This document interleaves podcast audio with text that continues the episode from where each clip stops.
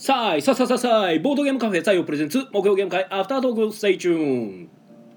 どうも皆さんこんばんは。こちらは大阪市北区中崎町にあるボードゲームカフェ採用からお届けしている。木曜ゲーム会アフタートーク。司会を務めるのは私あなたの心のスタートプレイヤー宮野佳代と。あなたの心のはイボクトークンテチロンがお送りいたします。はい。よろしくお願いいたします。お願いします。この配信はボードゲームカフェ採用からお届けしておりますはいということでお疲れ様です。本日木曜ゲーム会1月23日184回目「いやよ」ということで、えー、キリバンゲッターの、えーこのお二人に来ていただいてます。では自己紹介の方どうぞ。はいどうも。あなたの心の初期手札大阪です。はい。えっとどうも。あなたの心のモビロンバンド。よく覚えてますね。おはい。モビロンバンドと初期手札の大阪さんと有沙さんはい。物体ですね。はいはい来ていただいてます。よろしくお願いしまます。すはいいやよの特別ゲスト。はい来週も来ます、あそうか。あせやね。最初名乗る名乗る時にですねうん。ちょっと席出そうになってああ一瞬止まったんですよ。はいはいはいはい。でも出なかってうん。じゃあ言い出したらまたあなたのはあの敗北トークン言おうとした時にうん。また席出そうになってうんって止まって 言えなかったんですあよー。で結局出なかったっていうなんかよくわからん止まり方して。なるほどね。というのそれでちょっとがとちった。とちった、えうん、もう僕はもういいかと思ってとりあえずするんじゃない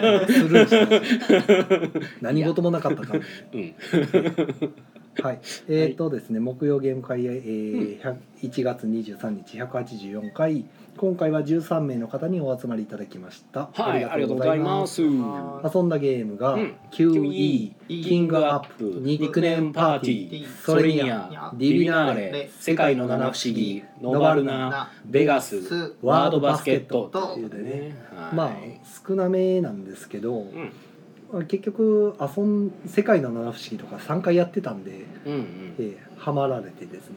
うん。あとはまあえっ、と一つの卓が QE やった後、えー、ノバルナ？あ違うわ。ソレニアか、うん。うんソレニアがすごい時間かかってましたね。うん。まあ1時間ぐらい？QE も1時間ぐらい。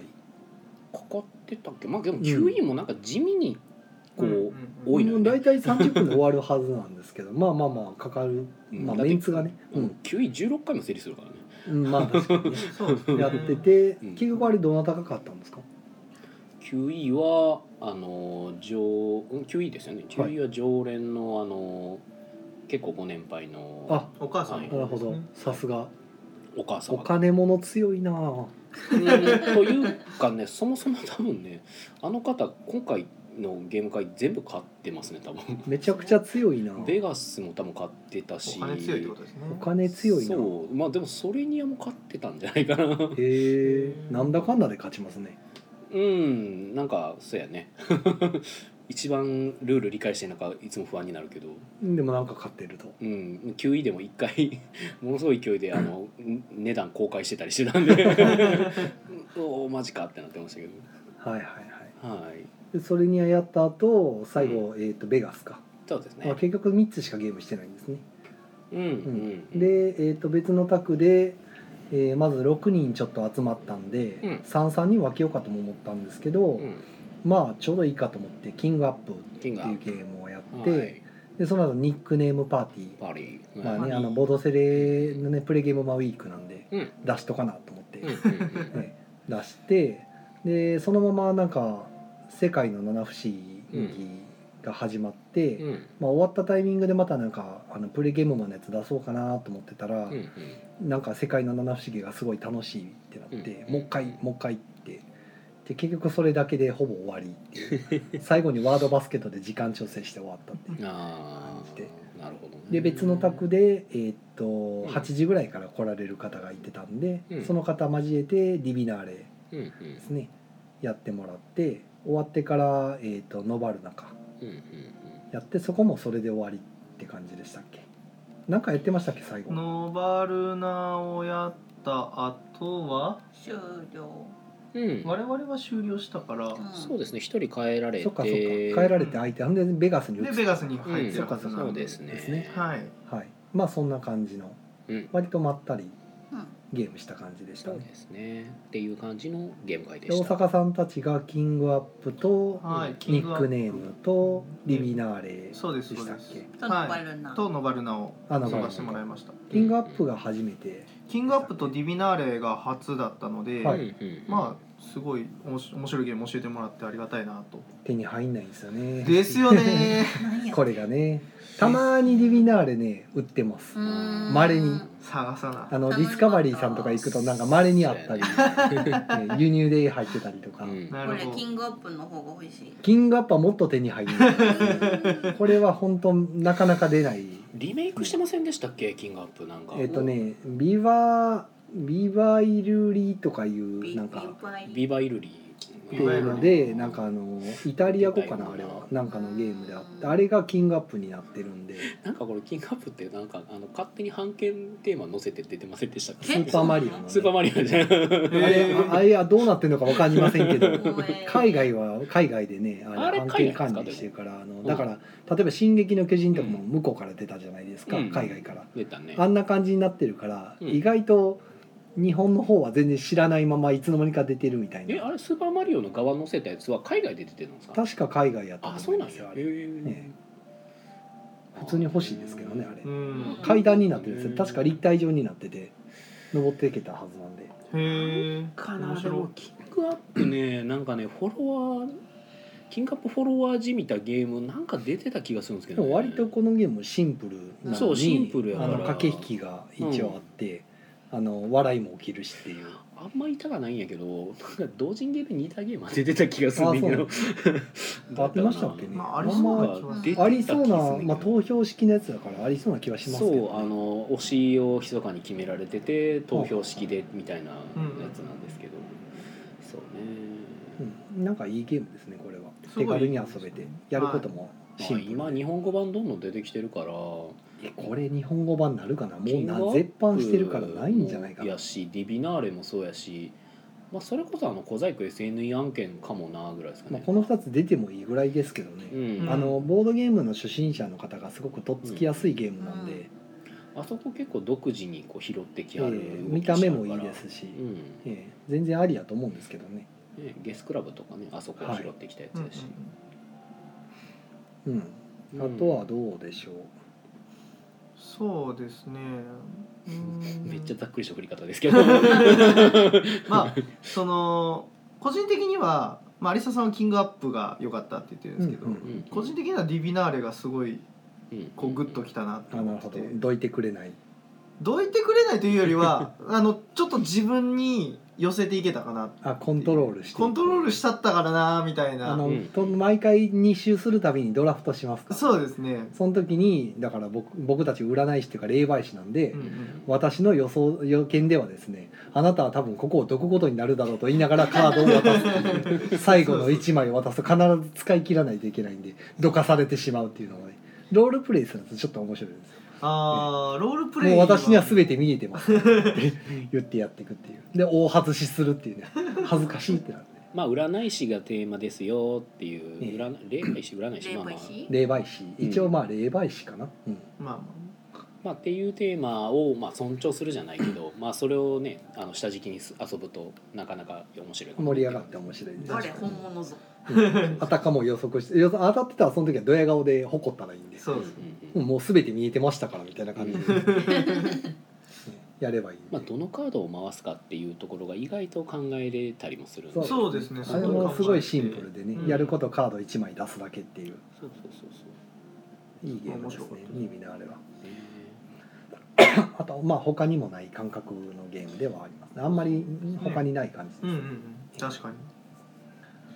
そうね。あと、まあやったのはノバルナですけど。そうですね、うん。最近出たゲーム。ウベスのね。宇部様のね。タイル配置が最近お気に入りなのかなと思うんですけど。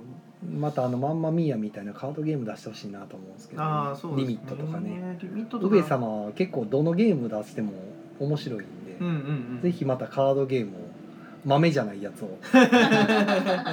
豆以外のカードゲームね。そうですね。まあ、なんかボナンザリメイクしてほしいんですけどね。あのーなんちゅうか。遊びやすくですか？いや、えーまあすどどのやり方でもいいです。もうなんかその今のウベ・ローゼンベルクが作るボナンザがやああなりたいです、るほどね。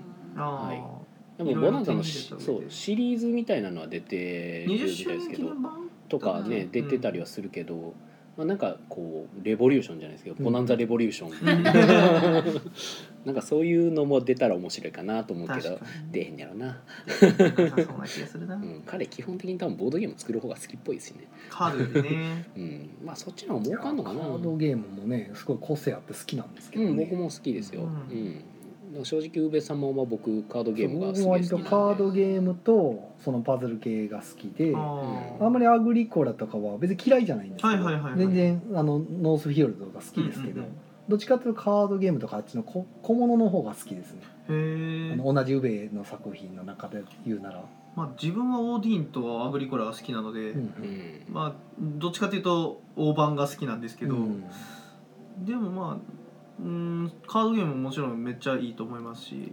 そうなんですよね、いやー素晴らしいですよね。リミットが欲しいんですよ。全然手に入んなくて今。あリミットないんですか？ないんですよ。でよくあのフリマとか出た時にあのお願いするんですよ常連さんとかに。はい行ってくるって言うからじゃあもしリミット見つけたら教えてください言うて。買いますんでって全然手に入んない。売ってないって言って。あれ輸入とかもできないんですか？いやできるとは思いますけどね。うん。いや手軽に手に入らんかなと思って、うんまあまあね手軽には難しい。なかなかないんですよね、うん。1500円ぐらいで入ったらいいんですけどうん。ね、無理かちゃんと売ってるとこは見たことないですね。昔あったんですけどね、うん。あの時買っとけばっていうねボドゲあるあるですよ。はいはいはい。僕あの時に取っとけばよかったゲームやり始めた頃にまだ天王寺のあれどこやったっけ？安倍のえーっと何やったっけ？あの木のおもちゃ屋さんほあったはずなんですよ。でそこでボードゲーム売っててう、うんうん、確かもう閉めはったとこなんですけどでそこで見つけましたリミット。リミット。ええいいな。おすごいと思って。ただもうその僕がボードゲーム始めた頃なんでもう77年前とかそのぐらいのレベルですけど、ないんでしょうけどね。うちにもプレイ用のリミットは一応あるんですけどうんうん。あれなんか箱がなんか特殊というかあの黄色いやつ。そう黄色いやつ。うんうん。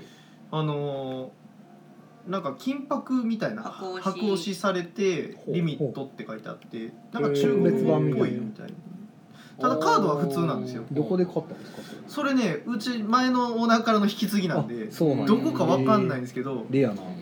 裏面とかも普通の箱何も書いてないんですよ。真っ白で。うさんくさいリミットそううさんくさいリミットなんですよめっちゃ。うさんくさいですね。やべえなそれ。そううちのリミットめっちゃうさんくさいんですけど カードは普通ですなるほど。まあ、白押しとかやとねあの別にうさんくさいものではないけど まあ特別版なんですか？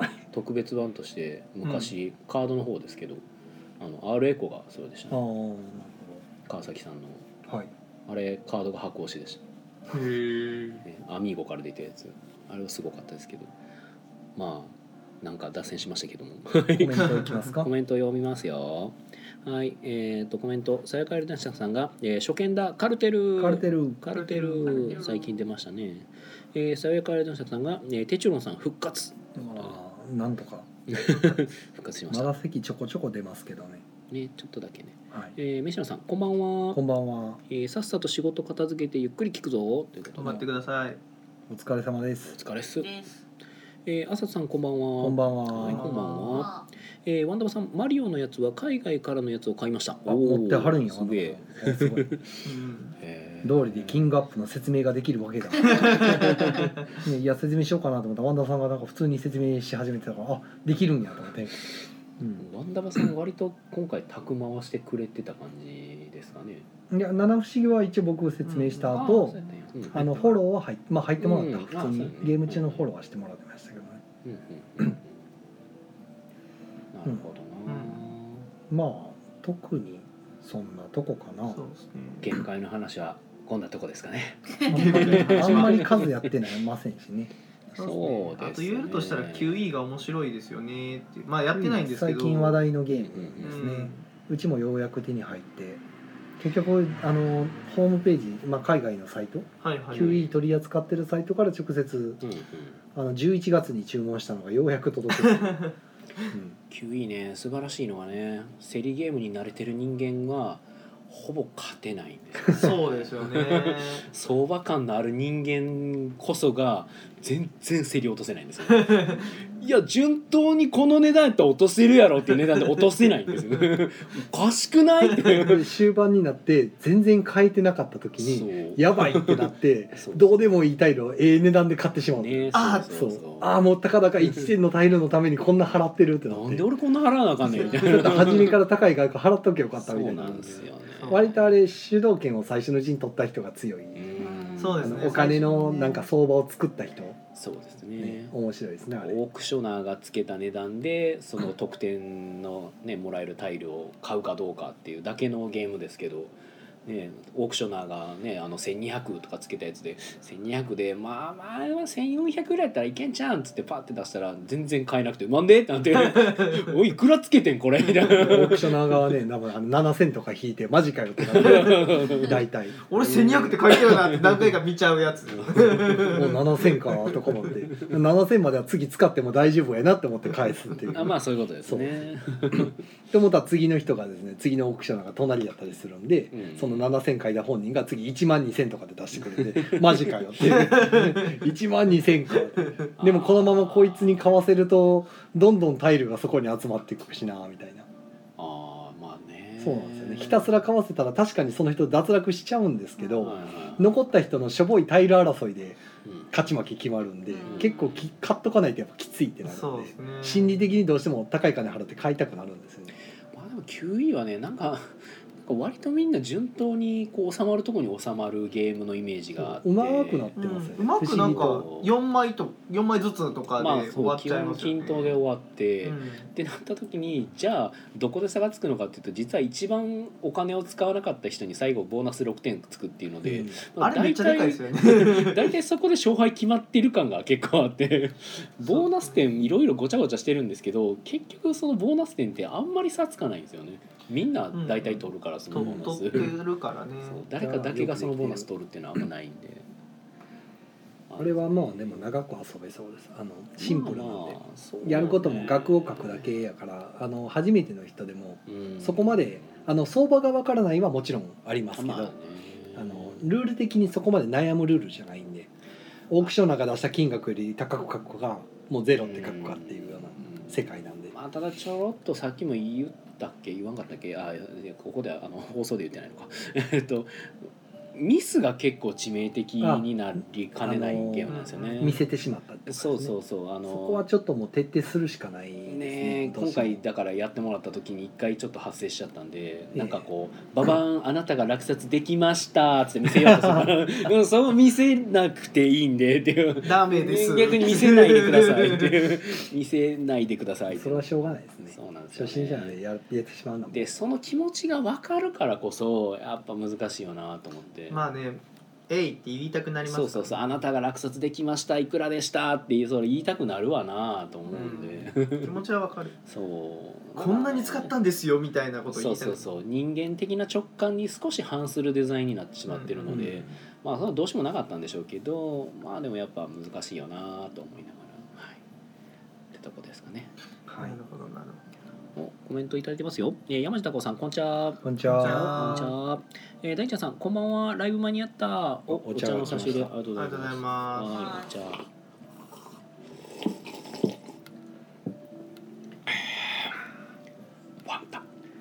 ま あゲーム会はそんなとこなんですかね。ですね。うん。あとはじゃあちょっとせっかく大阪さん来てるんでプレゲームマンウィークのはい。お話をちょっとしようかなと思ったんですけど。大阪さんとこどんな感じですかね。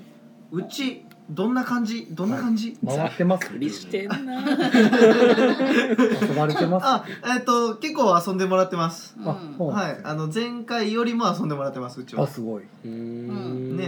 遊んでおる。あのみんなじゃあガンガン感想を送ってる感じで。そ送ってくれてたらいいな、アンケートはわからない。アンケートはしといしてねお願いとは言ってるんですけど、うん。あれ、アンケートって、はい。えーっと、その QR コードとかで飛ぶじゃないですか。そうですね。はい。アンケートページに。飛んだ先で、そのタイトル選んだりする感じなんですか？そうですね、うんあのメニューバーが出てくるんでそこからスライドしていって、おー。どこの店舗で遊んだかとか、はいはい。どのゲーム遊びましたかでずらっと出てくるんで、へーああいう絵順で並んでるんで探してもらって。ほうほうほう。であとは、あのー前にもあったんですけど5段評価みたいな、うんうん。デザイン面どうですかとかシステム面面白かったかとみたいな軽い5段評価つけて最後に感想があれば一言。送ってみてくださいみたいなのがありまなるほどすね。で別にそれがいっぱい来たからどうこうとはあんまないんですけど、うん。参考にはしますよぐらいの程うんうん度のやつですね、へ今回うちで評判良かったのはほう。マヤル。まあやるーうんあもやる面白かった。う。ん植民地戦争 R さんの。そうです。確か。植民地戦争プラスアルファさんかな？プラスアルファでしたっけ？プラスアルファじゃなくて R えプラスアルファじゃなくてまあいいよはい。えっとごめんなさい。うん。ちょっとあのサークル名をど忘れしちゃったんですけど。とりあえずもやるは面白かった。マヤルはすごいあの評判良かったです、うん。あれ面白いですよ面白かった前にジブロック出してたとこでしたっけ？えーっとねジュブロックではなあジュブロックじジゃん。ブロック？植民地戦争。はいはい植民戦争プラス。プラスなのか R さんなのか。あ植民地戦争プラス、うん、プラス？ある？まあまあいいや。えーっとリトルタウンビルダーズリトルタウンはまた違う。別でしたっけ？違います。うん。じゃないじゃない。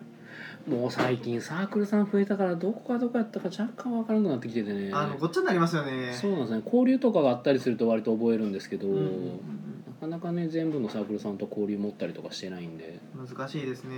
ねうちも取り扱いさせてもらってるとことかはもちろんなんですが、ねあプラスアルファですね。おプラスアルファローマの力っていうゲームを前にあ出されてますね。ー。そこか、結構これ面白かったちょっとこっちは存じ上げなかったんですけど、あのすごいよくできているゲームです、はい。手帳さんが持ってきてくれた。へー植民地戦争プラスアルファさんですねみんなの意見の一つとして、はい。あのパッケージってみんな言ってましうーんたあ なるほど。のねやっぱりボードゲーム手に取る一つとしてやっぱパッケージは大事で、うん。あのマヤルのパッケージだと私たちは手に取らないですって言われちゃって厳しい、うんうもう正直パッケージでちょっと損してるよねこのゲームってめっちゃ言われてたんで。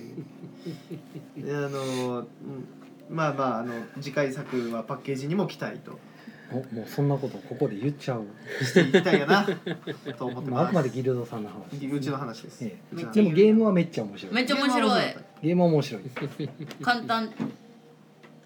そのマヤルが今度は？マヤルが今度はなんとなんと？さよさんで遊ぶ。そうですね。遊べると。今週おーなるほど今週というか明ね日からですね、明日からはさよさんにあります。持ってきました。おーありがたい。になります、はい。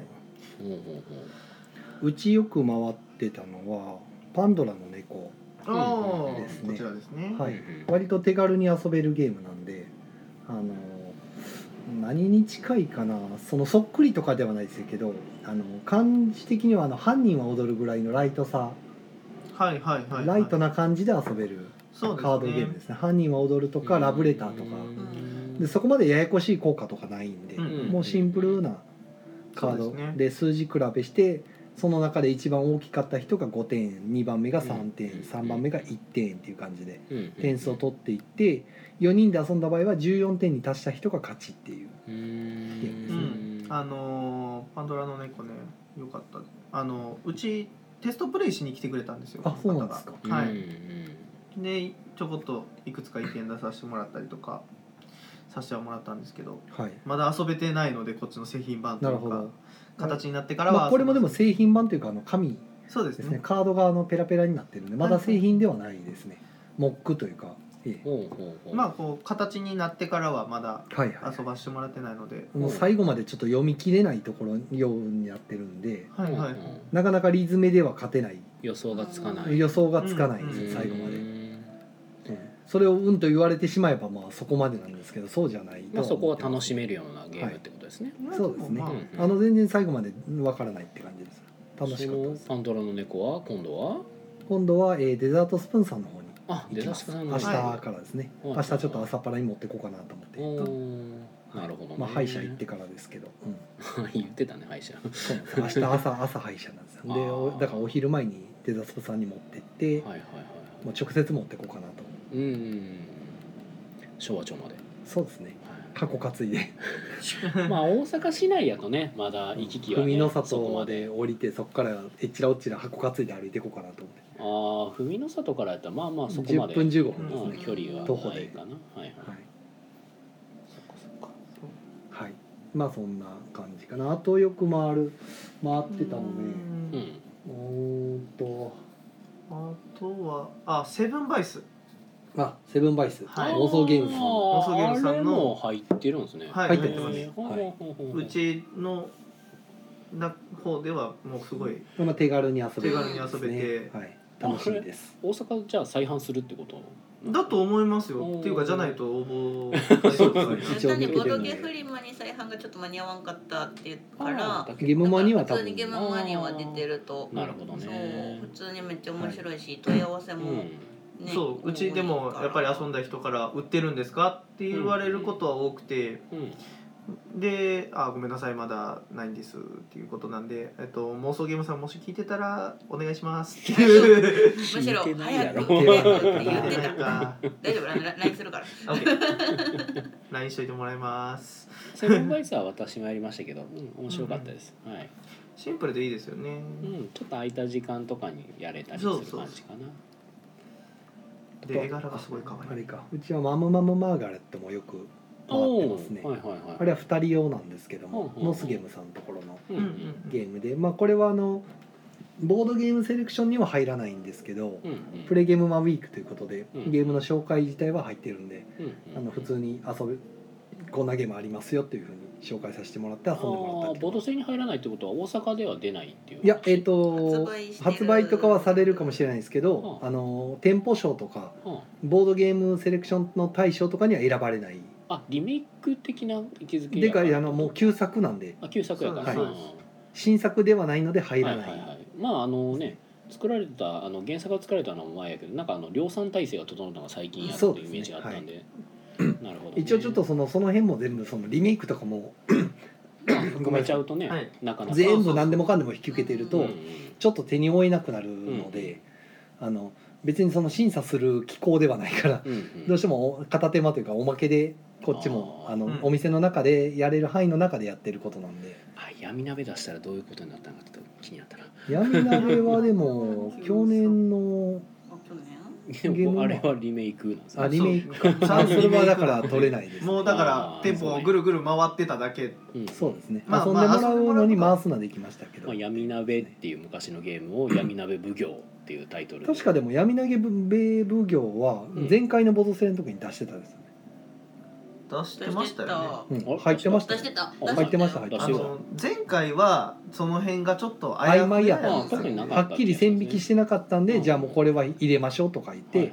やってたんですけど、うんそれを今回もそのままでいくとちょっと数が大変になりそうやったんで。そこでその審査をしてくれるあの賢者としてああまあキャロルさんが。ねキャロルさん。はい。シャツのね。キャロルさん書いてある逆に今回はちゃんと線引きして書いたおかげでまああまりそういうややこしいのはなかったです、うんうんうんええ全然なかったです。なるほどね。あのボドセレにはその選考基準から外れててもいいんで回してくださいっていう人うんうんうん。とはいはいはい。普通に新作を送ってくれる人とっていう感じだったんでね。まあ、新作を送ると自動的に対象になるんで、その、はいはいはい。えボードセレの選抜対象。選抜対象みたいになるまあ、大阪のためにですからねあのゲームマーケット大阪のまあそうですね、ためですからね。はいはい、という感じで、まあ、プレゲームウィークいろいろ、えーまあ、今皆さんまあ始まったばっかりなんで始まったまた来週再来週と頑張っていきます、やれてるということでね、はい。で僕がこんなねあの畳むような感じになってるということで、ね、実はね赤字なんですよ。あ、あはい赤字ですね。そしてあしかもコインがね入ってないんですよ。あじゃあもう宣伝しちゃいますかあらら、はい。じゃあコイン突っ込んどこうか。あ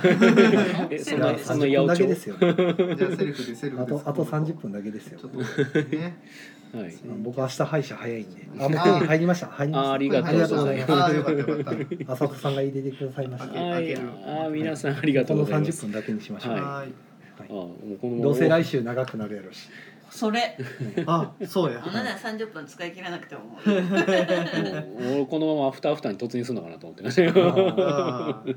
あとは、ありがとうございまます。あでもプレゲームはそんな感じですそうですね。プレゲームに関しては、またま来週頑張りますよあはい。ゲームに関してはいろいろね面白いゲームいっぱいあるんで。そうですね。うん。あとあのまあ前回より応募数が減ってるんで、うん。まあいいとも悪いとも言えないんですけど、うん。うん。おかげで逆にこっちは回しやすくははないってますね。うん。うん。一周あたりの数が減ったんでうん。ゆっくり。逆に前回がすごい多すぎたというかそれってとどこのサークルさんというかなんか言ったらゲームマーケット大阪に向けたイベント的な位置づけじゃないですか。そうってなった時にそのまあ言ったらまあ関西のサークルさんはまあ送ってくる人が多いと思うんですけど、はい、はい関東とかそういったあの他のところからとかって来てるんですか？一応ボドセレのサイト見ていただくと全部出てるんですけど、うんちょっと僕も今全部覚えてないんで、ああ、うんあれですけどでもあの前回のほらあうんのうんボードゲームセレクション大賞を取ったなんあのうん、終了の時代とか。資料の時代のところ。はいはい。のあの「I love you」さん。あアイラビューさん名古屋。あそこはもう行商の時代を今度送ってこられたので、うんはいはいはいはい。まあ、正直すごくいい出来。うんうんうん。めちゃくちゃ面白い。あー業者ね。業者の時代は。ね、うんうん、もう普通にあのなんていうか、まあ、例えばノバルナとか宝石のきらめきとか、その辺と遜色ないレベルのそうですできなんで。ね結構企業の商品として出てても、うん完成度が非常に高いうん遜色がなさそうな。まあもう終了の時代ですでに完成度高かったんでやっぱり、うん、そうですね。あのマニュアルといい箱といい絵といい、うん。アートワークといい何とっても全部完成度が高いっていう。うん、うん。まああそこはね。なんかもうすごいこなれてますねもうね。作りが後悔の時代からもうそうですね。そうですね。その片鱗がすでに見えてましたから、うん。後悔の時代でもうそれやったんで。ね。いやーすごいとこやなと思います、うんうんうん。まあ、などなどか。へえまああの去年とかだとあそこえっと操られ人形館とか、はい。まあ言ったら関東のサークルさんとかもそうですね。参加されてたから、まあ今年は多分なかったんだっけ？まあ拡張しか出されてないんで。あですよね、はい。だから対象にな、ごめんなさい。そうですね。入らないんで多分避けられたのか、まあ、たまたま入ってないとかはあると思う。ん。ですけど、まあ、毎回ちょっとその2つ3つ出すのも大変っていうのうん。はもちろん分かるんですよ。うん。でこっちも別にあのそれ終わった後はうん。あの、うん、まあお店によっては置いてたりとかするんですけど、あの別にそれがタダで欲しいから置いてるとかそんなんじゃないんで、うん。別に返してほしかったらお返ししますよっていううん。スタンスでうん。いてるんですけど結局返すにしてもねあの、まあ、遊遊ばれてボロボロになってるやつが戻ってくるんで売り物としてはちょっともうならないんで。まあでしょうね、えーその辺考慮した上でそのうん。送ってもらうっていうスタンスなんでまあ さあ避けるところも出てくるかなとは思いますけど。うんうんうん。どうしてもその分お金コストね投げることになるんで、まあね、まあ、それを宣伝費として受け取れるかどうかっていう話になるから 宣伝費とかいう考え方になってくるともう結構商業意識になっちゃいますからね,、まあまあそうですね。なかなかねそこは趣味一でやってる応でもま方も多いしあその関西のお店9店舗とかに、うんあのやってくるお客さんに対しては、まあ、アプローチはうん。できますよっていう、うん。こっちが勝手に紹介して勝手に遊んでもらう形になるんで、作者さんがわざわざ出向いてどうこうとかもしなくていいっていうのはメリットかなとは思うんですけど、うん。まあ、そこにメリット見出せないならまあ応募されないっていうことになるのかなっていう、うんうんうんなるほどね。まあとりあえずねあの初めてやったイベントやから送ってみようが前回やったとうん思うんで、多分おそらくそうですね、うん。試してみてあちょっとうちと合わんなと思ったらもううん今回はやめとこうって見送られるまあ、のもあると数が思います。ね一旦落ちるのはね絶対にあの想定の範囲内のはずなので、で結局こっちもまああとは続けていくかどうかっていうのは、うんそうだね。前回前々回とかの人気次第でね、うんうん。もうあんまり需要ないんだなと思われたらスッともうなくなるでしょうし、まだまだやってほしいってあったらまた来年もって続けるでしょうし、こっちも正直ねお店の人らでみんなそのうん。あの応援するためのあのゲーム持ち回すためにも送料とかねいろいろかかったりもしてるしで持ち出してる分が結構あるんで。うん。その辺はやっぱりお互い様じゃになってるかなと思うんですけどね。まあまあまあね。そんな感じではい、はいやっていってると。ですです。はいですです。うんはいコメントいただいてます。あさとさん、すんごい助かってます。出向かなくていい。そうですよね。まあ、やっぱり自分とこの作ったゲームを遊んでもらうってなると、まあ、それこそそのゲームマーケットで私有をするとか、あるいはなんか今回えーっとあれがいつやったっけ、ちょっと日程を忘れてしまいましたけど、プリボードえっと、はい2月の 24? 5です？20? あああのあれなそうあのち中央区民センター？そうですね。なんか今 J コム中央区民センターですか？ジェイコムの中央区民センターお謎の名前に変わってるな。ネーミングライツが。なんかついたっぽいですね。えあのまあ手帳さんなんかは覚えてるかもしれないけど僕がよく昔ねあのモブ会ーはい。中央区民センターでやってましたけど、そこあそこの名前そんなに変わったんやなるほど。ねえそこで。そこであのゲームマーケットのその事前体験会言っ。たらあのフォアシュピール東京でやっているような、はい、あのイメージ。主催はどなたなんですか？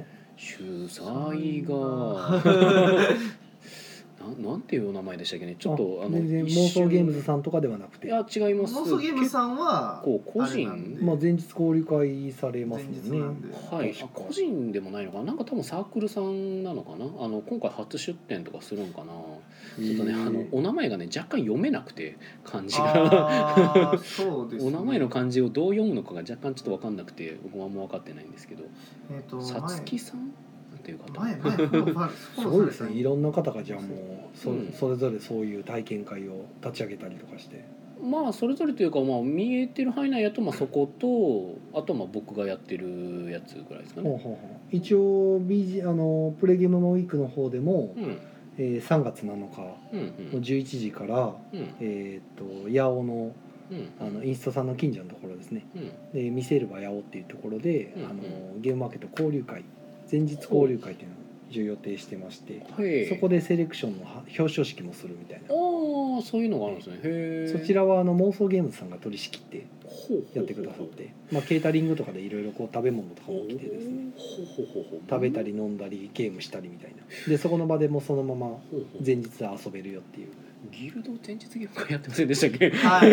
うちはうちは川崎さん主催でえっと前日ゲーム会をやってまやっしたよね。てます。あれ何時からでしたっけ？13時か13ら時から閉店までなんですけど、えっと川崎さんのイベントの方はその、うん。その後も交流会夕方からあるから。あ夕方からまあ、主に夕方までが13時から夕方ぐらいまでがメインで,、でその後もまあそっちに行かない人だったりとか顔出しに来はる人だったり、ゆかり立ち代わりみたいな感じで毎回や、はい。普段はやってます、ねやってました。あまあでもどっちかというとその話聞いてる感じだと、そのインストさん八尾の方でやるのが、そのデザイナーさんメインの交流会って感じなんですかね。まあでも朝からやってるんではあはあはあ。朝はとはい11時からおうおうこうゲゲーム会？いやゲーム会の交流会と表彰式とかですね。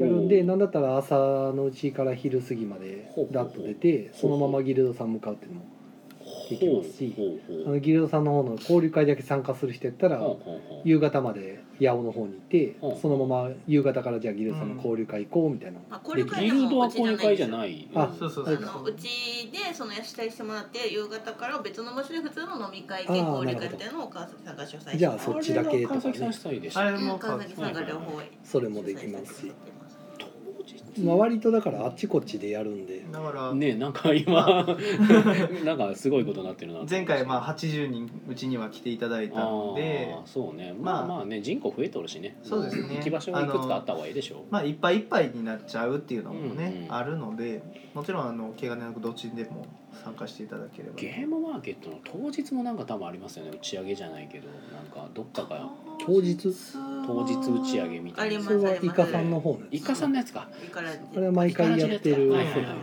そうあれはイカラジ。ねそうそうそう。もうポチッ普通の打ち上げですよね。確野かに。田国さんとかもくれてくれててああそう。なんかねあの逆に出店者側としてはなんかその 前日とか当日とかってなんか起こったら怖いなと思ってなんかちょっと慎重になってギリギリになるまで見てるんですけど。この飲み会はでもほぼもう知った顔が集まる身内会みたいになってるじゃないですか、えっと、うん、ああそうなの。いや多分今ごめんなさい。何かあったらが誤解発生しますね。えっと、はい。えっと出店側として何かがあったらっていうのでそうですね。あの余裕を持たしているだけなんですけど。ゲゲームに何かあったりとか。そうそうそう。出店側として何かあの問題がね。問題が発生した時のためにちょっと余裕を持ってるだけなんで、別にあの会会が怖いとかじゃないんですけど、はい、まあ基本的にはあの前日入りしてる人とかがよく来ますうちは。あそうですね、はい。結構地方地方じゃねえまああのまあうん地方っていうか、まあまあいろんなね都会からもそう地方からも。出出出向してくるという。そうですね。あの北海道から来てくれたりとか、うんうんうん。みんな宿は谷町四丁目に取るんだぞ。はい。あの谷町4丁目のねアパホテルビラアパビラホテルの方かな？はあの大浴場とかもついてて、うん。安いので。アパは設備がいいですよね。うんめっすちゃいいごくいい朝ごはんもねバイキングだしね。そうそうそう。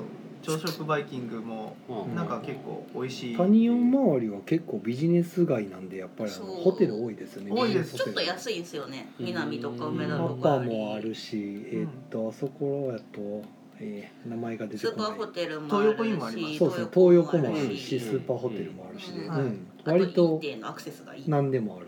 はい。いいで中央線でインテックスまでほぼ乗り換え1個？1個か乗りそう換え1回だけで抽選で行けるのでまあ割とあの変なとこに宿取るぐらいなら正直本当におすすめします。中央線があれか。えっ、と谷町六丁目で乗り換え4丁目四丁目です中央線は。何ああじゃあそのまま、谷音です。あそのまま行けるわけそのまま行けまますすそのままだから行けますそのまま行けるのでおすすめ。なのであ谷乗音り換えはに陣取るとまあ、前々日ぐらいから陣取っとくことですね、はいはいはい。谷音経由でうん。あの谷町線経由で、うんうん。まあ、南のボードゲームカフェも行けるし、うんうん。北の方も行けると。梅田まで中続くんで。華っぽいとこですだからどこでも行けちゃうんで。まあ、南とか行けばねあの谷急でちょっと夜遊んだりとかできるし。それまた違うやつですね。うん。まあまあまあまあ。はいなるほどね、まあそうですね。天王寺もつながっているし東梅田っていうかあそうですね。天王寺でも夜遊べますしね。そうですね。そうですね。まあキンケットテイルだとかね。あそうなんですね。デザートスコボードゲームで遊ぶ。いろんな。行けます。そうですね、何のね何の念押しをされてるのかよくわからないですけど、はい、そうですね。梅田の方に出ればまあうちもあります。そうですね。あそうですね。中八町につながってますからね。あのそうですね。あっちえっ、とボードゲームラボもありますあるし、うん。まあで最近。谷谷音だったら谷音でギルドさんもあるし、あうんまあ別に最 DDT も長堀にもありますしね、最近やとあのマーダーミステリーのねフーダニットも。そうですね。行けますしそうですね割とだからすごいすぐ20分ぐらいで行けちゃうところなんで。うんうん。実際まあ便はいいですよねすごい。作者の方とか挨拶回りとかしたいみたいな人も結構いらっしゃるんで。うんなおさら使い勝手いいですね。と思います。谷はい。町4丁目は泊まるところとしてすごい穴場ですよ。素晴らしい。はい。はい。はいというな何の線しっかり脱線してなんか横からんオチになりましたけど、謎の宣伝えやってーなぜかホテルの宣伝になってる パパ。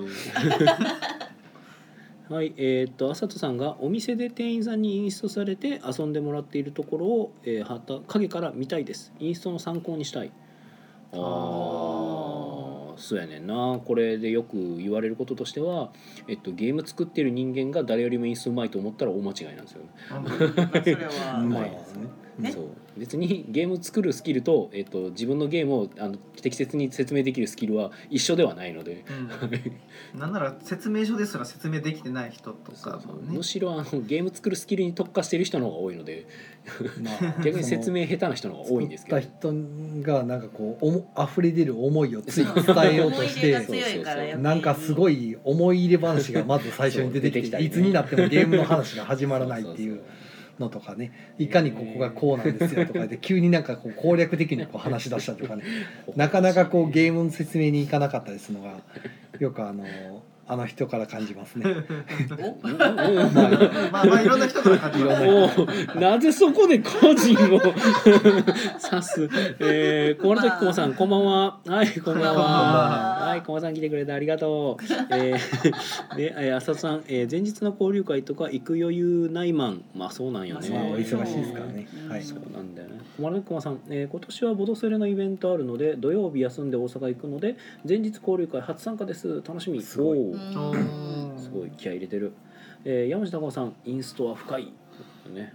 インストはインス人はね深いね深いですね。深いというかあのキリがないんですよね結構ね。そうですね。あの考え始めるとね。そうですね。だ。って理想のインストってね人によって違うもの人によって違うのもあるしあの皆さんねあの実はそのじゃあインスト上手くなるためにどうしたらいいですかって言ったらあれあの実はリハしないといけないですね。実はあの一人でなんか自分で、はい。その誰かに説明するっていう体で一回声出しして で全部全部説明を自分の中であのい吐き出した時にこれでもちゃんと伝わるかなっていうのをなんかもうそれこそ録音したりしてああの聞き返したりとかする方と一応ある程度上達するんですけど、ここまでしないでしょ普通。あのガチで上手くなりたいってなるとそこまでするレベルになってくるんで。しかもね、うん、あの重きを置いてるところが違うんですよねインストって。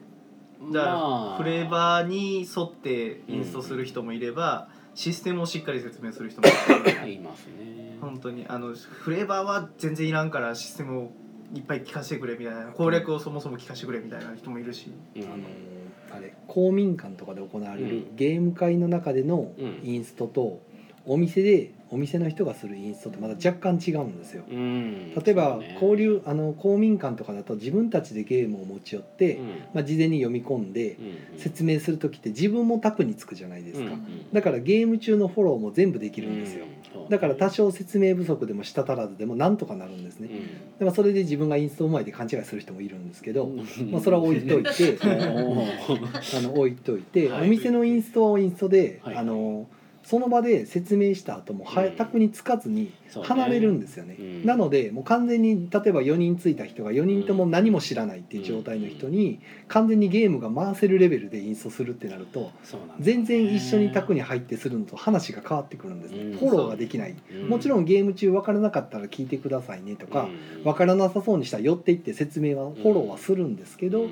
基本はもうフォローなくても回るぐらい理解してもらうつもりでインストするってなると全然やることが変わってくるっていう。あのもう言葉の抑揚の付け方から違いますからねあとあの難しいところだけ特にゆっくり喋るとかもう全然なんか僕も昔その公民館とかでねうん。宮野さんのモブ会とかでまあしょっちゅうインストしてましたけどうん。あの時にやってたインストと今やってるインスト全然違うんですよ僕の中で。うんもうなんか話しかけ方とかも全部お客さんに合わせて変えてるんでうんうん。あとあの抑揚の付け方とか言葉の区切り方とかうんもう全部違うんですよ。人に人の人次第で全部変えてるんで。でそれがじゃあこういう人の時はこう変えるっていうのが具体的に頭の中にあるんじゃなくて、うん。もう純粋にもう何年もやってきた中の場数の中で勝手に体の中が覚えてるような中で自然に出てくることなんで、あのよく他の方、まあ、今日もあの青森から、うんあのカフェトリプルボードゲームカフェのトリプルさんの店長さんが遊びに来られてたんですけど、怒られてましたね。インストってどうの話になったんですけどもう結局場数こなすしかないみたいな話とか。あとは気ぃつけてることとしてはこういうこととかいろいろ話したんですけど、もうもう毎毎回インストするたびにあのその後でうまく伝わったかなっていうのをひたすら自制繰り返してるようなうん。いまだにずっと繰り返してていまだに自分のインストがうまいと思ったことないんでうんそれでずっとやってるとはい。やっぱなんかその公民館だけでずっと遊んでる人たちのインストっていうのももう全然違うなと思ってお店でやるインストっていうのは質があのいいどっちがいい悪いじゃなくてうん。質が全然違うなっていうのが感じるとかあって。スタンスがやっぱ違うから出てくる言葉っていうか感覚も変わってきますから完全にそこのいろんなレベルの人たちがお店に来るんで、うん。もうボードゲーム全く知らない、ねなんか公民館ぐらいに来るレベルってなると、うん。それなりにゲームやっぱり、うん。もちろん初めての人もいますけど,、けどまあでも割合で言うとほとんど常連か、うんまあ、ある程度知ってる。そうですね。とか他のゲーム会にも出たことある人とか。あとは自分で調べてしっかり来る人が公民館に行くんで。割とだから前向きなんです前向きなんですゲームの説明を聞く姿勢ができてる人とかが多いんで、そうで全然違うんですよね伝わり具合が、お店やと連れてこられたみたいな人もいたりすいるねいるね。寝ちゃう人そうあのめっちゃ寝そうになってる人とかあ大丈夫ですかみたいな人もいるんでそういう人に向そけてのこにも全部合わせてっていうのではいそのバラバラのレベルの中でかつ全員に分かるように伝えるっていうのがもちろん僕も全然できてないんですけどうん。できるだけできるようにできるだけ100%持っていくようにはするんでそうなると全然技術が違うなっていうのは私も全然まだまだお店やってるとよく感じますね。わかります。逆にこれやらないと分からないっていうか。そうですね。この辺の感覚多分お店やっうんててインスト実際にやってる人は多分なんとなく言ってること伝わるんですけどお店の人間としてそっちの立場でインストしたとことない人からしたら全然多分何を言ってるのか分かんないと思うんですけど。ね結構ね近いところとしてはうんちょっとじ微妙に違うんですけどあのゲームマーケットで出店した時にはい。私有宅回あすんですよ、それはありますね。そうこれがちょっと近いんですよ。ただその時は同じゲームひたすら回すだけでいいのでまだ、まあまだやりやすいんあですよ。と最悪はいその月切りではるのもあるしね。入ってるじゃないですかそうそうそうそう。月切りでずっと説明できるからま話が違うんですよそうそうそうそうそれができない結構お客さんん対お客さん用のインストみたいにはねちょっと近くなるんですけどだ確かまあね全然知僕らん人の点でやにると。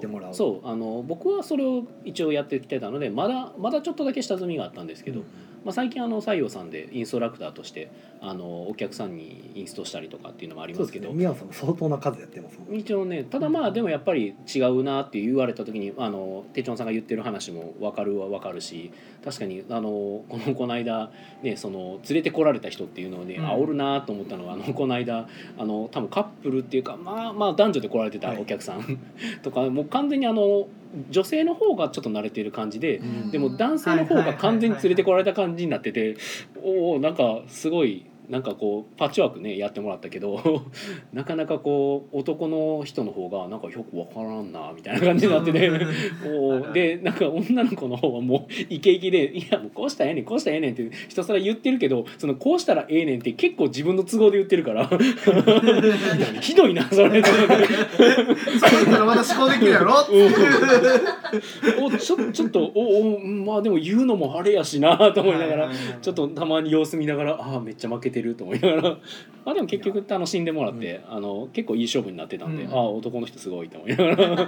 頑張ってる頑張ってるなと思って。なんか3戦ぐらいねあのパッチワークしてましたけど、3回勝負やみたいになってましたよ。ああでも盛り上がってるわ。イン。スタ難しい。ねインストはいでくらやってこんなもこんな難しいのを客観的に見たら普通これ技術量というかなんかお金取らなあかんやつやなって思ったりはする、まあそういう話はねあの出なくはあの、うん。出てこるって出てくるよね。明らかにだだからその普段いただいてる料金でのドリンクのお金とかね、はい。それに加えてインスト料インストの分って考えたら普通にこれうん。安すぎるって話になるんまあ、でチャージ的なね ものをもらう。ただまあそういう文化もそもそも出来上がってないので、うん。まあ、インスうん。インストには金を払うものみたいなのはない、まずないまあ、ですないですよね。でも完全にサービスで。うんやるっていう、うんお店のまあ特色としてねインストがしてもらえるお店って今それ特色にもなるんで、サービスとしてやってはいるけども何気にこれ要求されてる技術がすごいレベルの高いことを要求されてるなって思いながら ずっとやってて。まあ要求されてるわけではないけどもではないんですけどね。ただやらんとあかんよねっていう結ところ局面白く伝えて、う伝わって遊んでもらうにはそれせざるを得ないってういうん。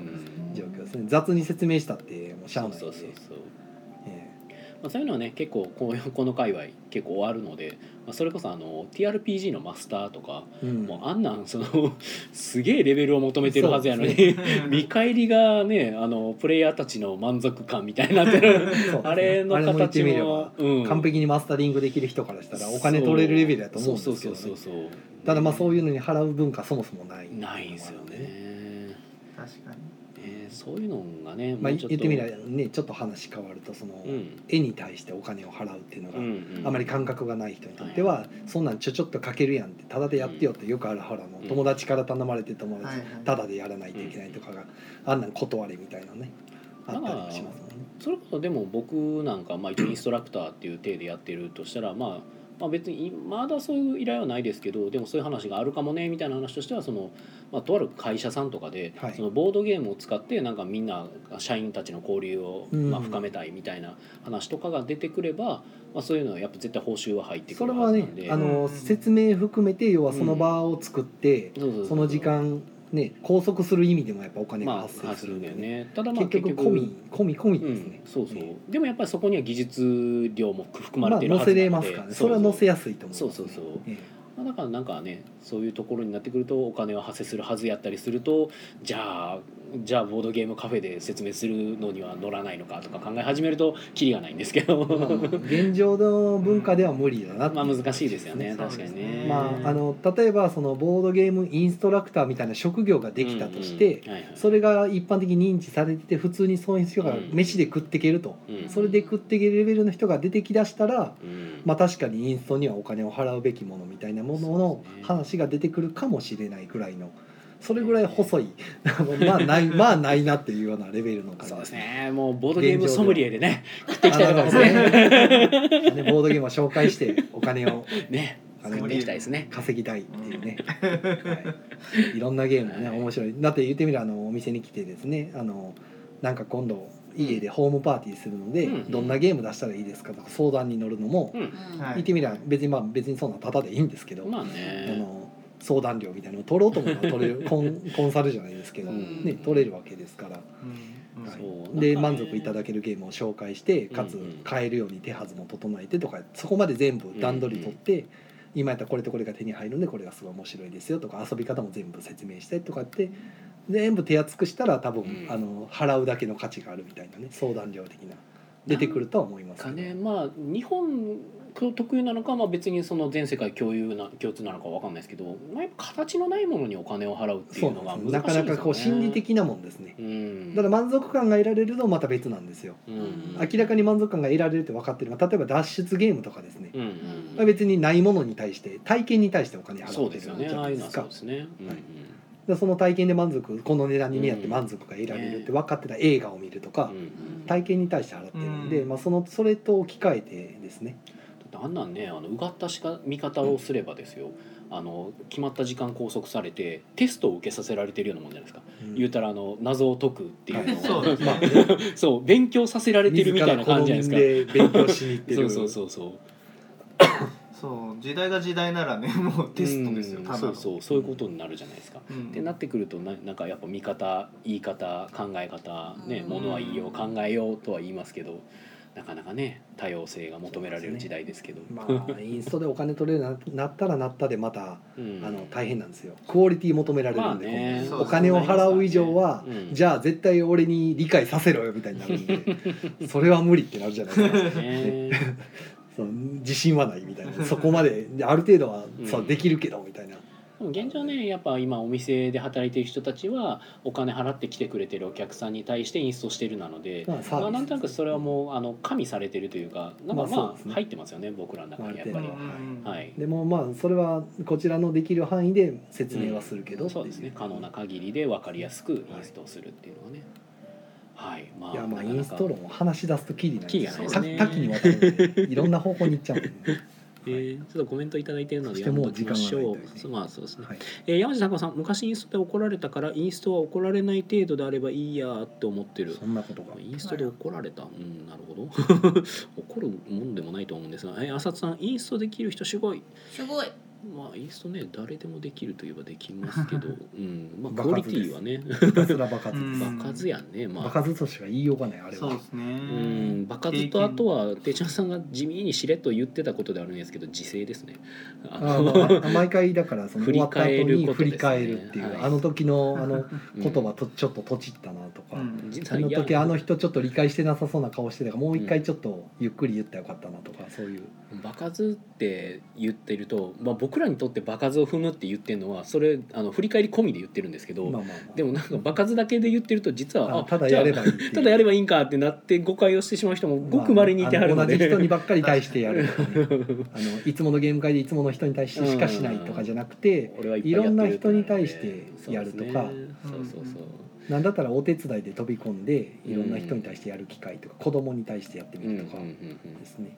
子供へのインストはね本当難しいですから難しいですよね。あれね。難しいいろんなね。いろんな年齢の層の人に対してインストするとうん。もう場数ですね。あといろんなタイプの人とか。僕なんかはねこう家庭的にあの僕は甥っ子がひたすらいっぱいいるのでもうそいつらが割と僕の中ではテストケースになるので、うん。う んあこれで分からんねやななるほどみたいな。そうかみたいなのありますね。はいえーっとえー浅田さんがインストの匠やって言っていただいてるえー誰誰やろ。まあよろずや学団さん、えー、分かります？インスト後に一緒に宅に入れない。ああそうやね。まあお店あるあるですよね。うんえー、朝さん B カフェさんだったか、えー、インスト割があったようなあああインストしてくれてるインストしてくれる方はねあなるほどなまあそあれな、の自分たちで勝手にその読み込んでインストしてくれる分には全然そのはい助かるんで。で身内同士で宅に入ってするインストはだからいいんですよ。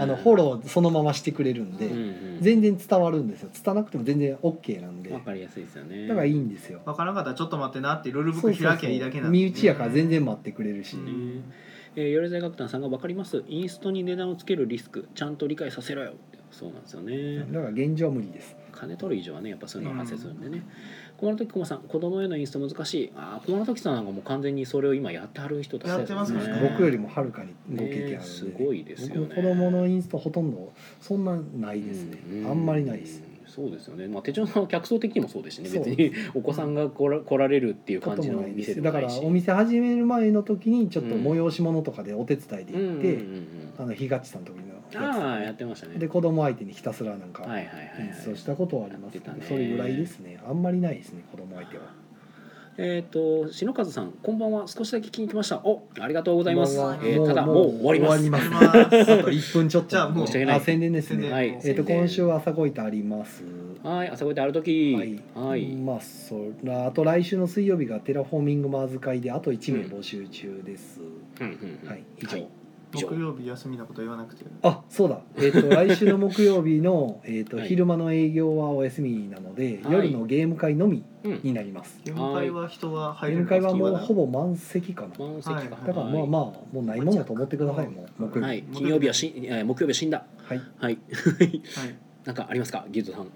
言える？25日オールナイト土鍋ご飯ある時はい、1月25日。はい。あと28日の火曜日は反対試験に行くのでギルトはお休みです、はい、火曜日休はい。まあみます、火曜日休みです。臨時休業です、すいません。はい。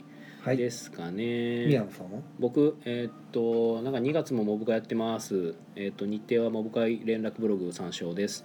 うんあとはなんか家サブとかでもいろいろやってるよはい雑やなはい、では、えーこちら、えー木曜ゲーム会アフタートークはポッドキャストでも配信中です。いえ今聞きにくれた篠和さんはそちらでも聞けますのでよろしくお願いいたします。はい、ということで、えー本日はゲストお二人来ていただきありがとうございます。はいありがとうございましたはい、ということでそれでは皆さん良い夢を見てください。おやすみなさいお飯野さん土鍋ご飯ある時あ 切れた。はいということで、えーツイキャスの方は以上となりました。はいお疲れ様はいでした、お疲れ様です。あここからはアフターアフターになりますが言い残したことあります？な僕がちゃんと告知する？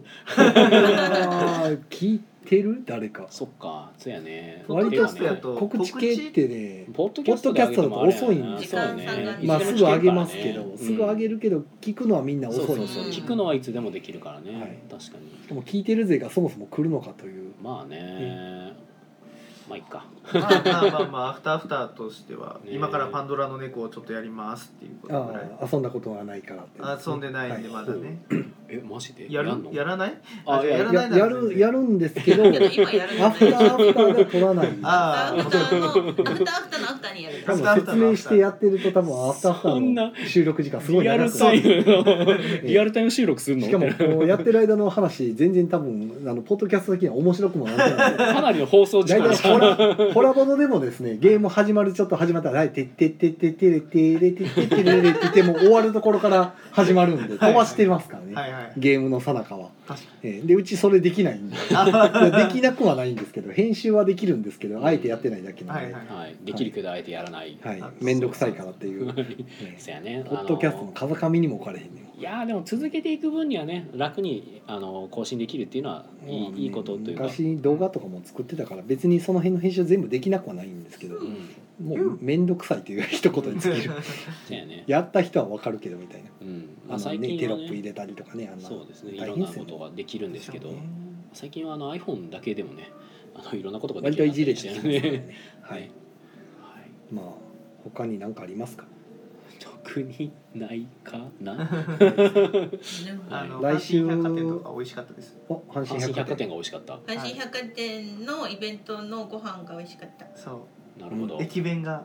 駅弁駅弁をどこの食べてる各地の？そうあの各地の駅弁が集まってるんですよへ今ー。でそれに合わせてうまいもん市みたいな感じあでー。まあよくいろんなフェアやってますそうそうそうそうあの本当に物産展？はい。各地の物産展みたいな感じでやってて。その場でも食べれるやつもあると。そうそうそう。この間あのひ久しぶりというか初めてというかあの阪神のうん。下あそこ全部ホワイトが綺麗になってるじゃないですはいか、はいはいはい。でなった時にあのスナックパークうん。あのうん。立ち食いできるところあるじゃないですか。阪神百貨店のそところの地下に、ありますねあそこも綺麗になったんですよ。で一新されたんですけど、そこに初めて行って、あめっちゃ綺麗になってると思って入ってあの天丼売ってたんですよ、うんうんうん。まああのエビ天重みたいな、うんはいはい。500円って書いてて、2尾。2尾500円ですよ。すげえと思って。お安い。うん。安いと思って、うん。じゃあ立ち食いしようと思って。頼んでその時に白身魚のあの天ぷらも一つおまけでつけて、まあ、750円払って待ってたらあのエビ乗せるで隙間開けて白身魚乗せるでもう一個のエビ乗せた時にポロンと落として目の前で。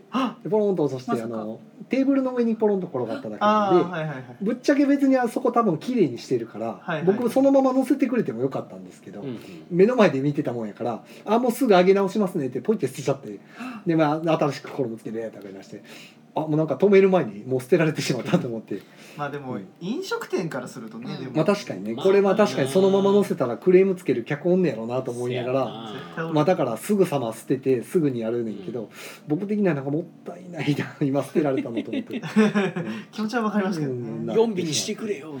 いや別にそのまま載せてくれてもよかったんやけどまあでも普通に考えたらクレームつけるわなと思って。まあお店としては正解うんそうそう。だからすごい手早いあっという間の素晴らしいせ対応されてなるほどね。まあすごいんやけどうんうんうんなんか複雑な気持ちで 受け取って食べるエビさん。っつってうん美味しかったけど、はいはい。揚げたてで。天ぷら美ね味しいものは幸せいやあれ750円であんだけ食えたらええわと思って。うん。余計なもの入ってないんでねもう純粋にエビが2個どんどんであのタレがかかったご飯天ぷら丼とかにすると結構具沢山にしてくるところがちょいちょいあるまああるんですけどあの別別に食べたい具じゃないってそうなんよね。野菜ばっかそりれあるよね結そ構う。自分とかナスがダメなんですけど。ああナスは多いっすよあねの天ぷらでナスってめっちゃ多くて。大体つきますうん人気があるんですよねやっぱねそうあれね。あの残すの忍びないんですけど食べれないんでどうしようもなくて、うん。し付け合いが味的なアレルギー的な食感的な。味的な感じ。味的な。味味とか食感とかまあ含めてもうナスは食べ物じゃないと思ってるんで なるほどそこまで。ナス愛好家の方から何か入ったら困るから。ノットノットフォーミーナスなでもなそういう人になあのナスを食べてほしいみたいなのがあったりするんですけどあれねあれねうんあれね。私もナス食べれないけどあれは食べれますよ。およあれ？かった。あの東京の秋葉原にある、ナスの山椒揚げを出すお店があってでも辛いから食べられへんかあそうも辛いのが苦辛いのも手でもきついねそうかそれはきついでも辛いのもあの唐辛子的なやつとその山椒的なやつはまた違うから。山椒はどうかな。しびれる方の辛さかあの痛い方の辛さかみたい唐辛子はダメなんですよ。な意外とじゃあ山椒系はいけるんですか？わさびは大丈夫なんで。うん今今ふと思い出してそうあの有沙さんとも行ったし手帳さんとも一緒にそう行った。なんですね一緒三人で行ったよ。違うこの三人で行ったよ。ね俺だけのけ者そう。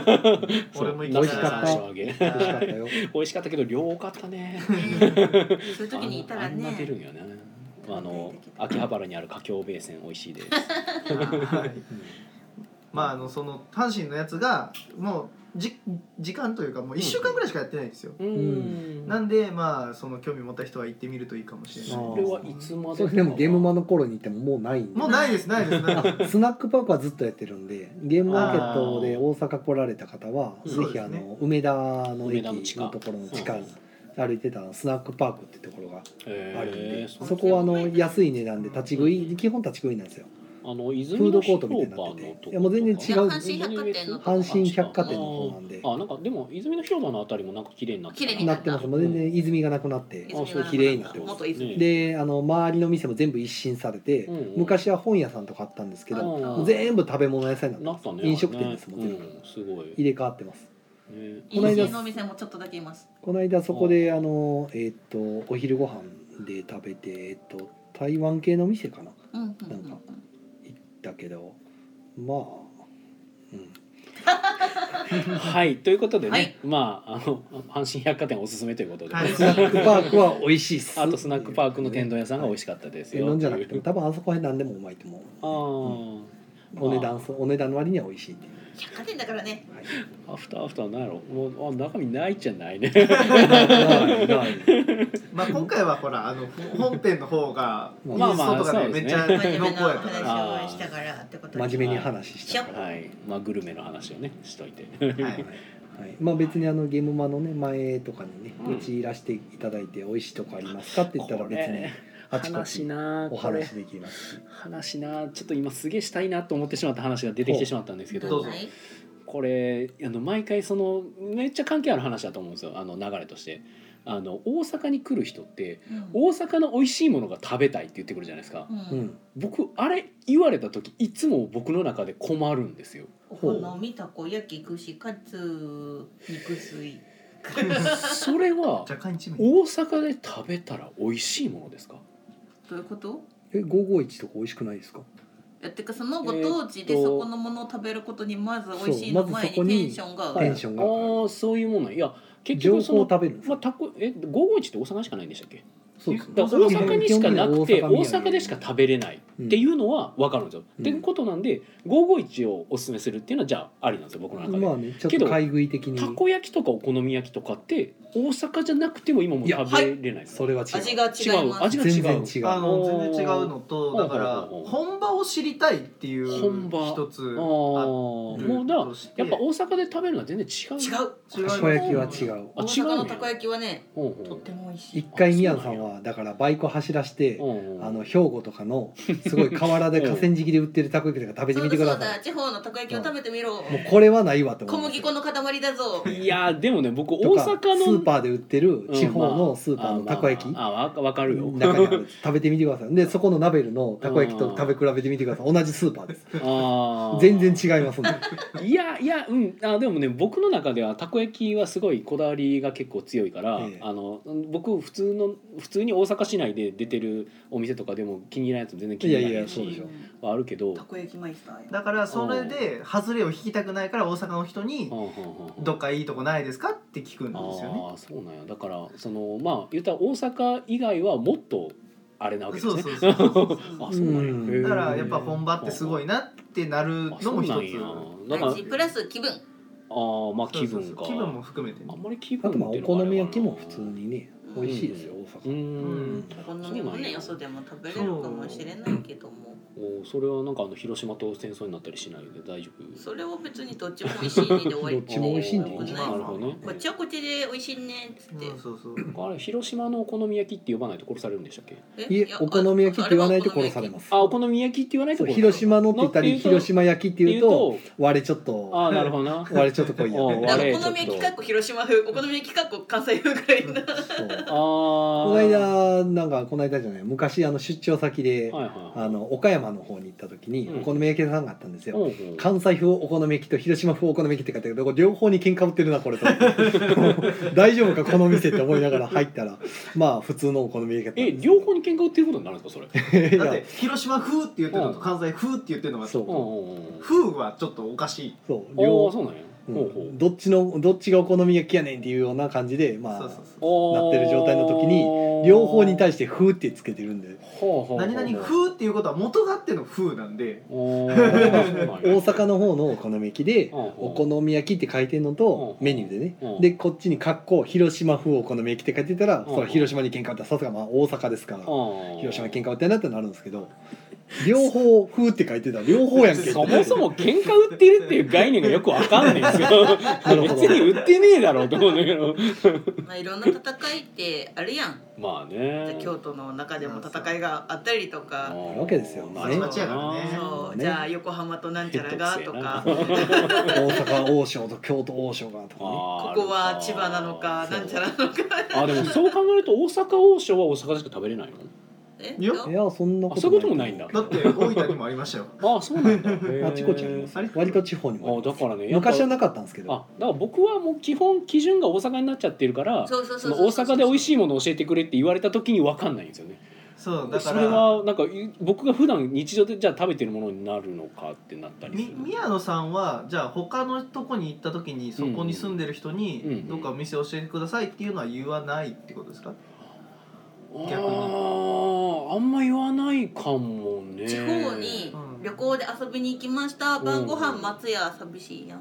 あまあそれはねあでもなんか勝手に僕は多分どっか行っちゃうというかあーどっか自分で調べる。だから調べるのが好きなタイプの人ともう確実に外れを引きたくないから安心を取りたい人とうんみたいないろんなタイプがいるしめっちゃ美味しいお刺身スーパーで買って食べるの美味しいけどじゃあ東京行って築地で海鮮丼食べてる方がやっぱテンション上がるしみたいな。極端に言うと。俺その点で言うとまああと俺築地にあだからやったことあるんですよ。あの美味しいものが食べたいで、うん。じゃあお築地連れてったるわって言われて築地連れてってもらった時に僕がおすすめされたのは鶏肉やでしたよ鶏でしたよ。ああだから実は築地やけど鳥が そう海鮮じゃなくてでもなんか結局だからその海鮮築地の人たちが食べているところ美味しいところ。そうそう美味しいところっていうのでお勧めされたけどもう僕は海鮮が出てくるものとばかり思っていたので そこで出てきたのがその鶏鶏肉のを。をやったのでもう僕は一瞬にして混乱の極みに入った瞬間 入ったし決まった結果、まあ、頼んだのがカレーだったんですけど。なん。でカレー頼んだんって後で言われていやもう何頼んでいいのか全然分かんなかったんですよ。ってなってまあ美味しかったですけど普通に。まあ、うみんなそういうのが好きなんだよ。ん、なるほどね。といまあう、あとは旅先で人に聞くのは、うん。まあコミュニケーションの一環でもあります、あまあまあね確かに。ねその人がおすすめしてくれるものをはいはいはい食べてみたいみたいな、はいはいはい結果美味しいかどうかはとりあえず置いといて、ああ、うん。俺なんかそれで美味しくなかった時どうしようって考えちゃってそれはそれでネタになるじゃないですか、まあねなんかそれで僕を勝手に横乱してしまうんですけどどうしようそうなったらいやどうしよう俺結どういう構楽しい話を楽しいやと思いますけどみんなどこ連れてっても楽しんでくれるんでうん。大体大丈夫です、まあそうですね。みたいなのを思いました。はーい。丸 はい。はい。はい。まあそろそろ終わっておきましょうか。い言い残したことないですか？ね。はい。多分。なんか食べたくなってきた。せやね。じゃあ程よくお腹が空いたところでじゃあ、えー皆さん、えー改めて良い夢を。おー。はい。おやすみなさい。おやすみなさい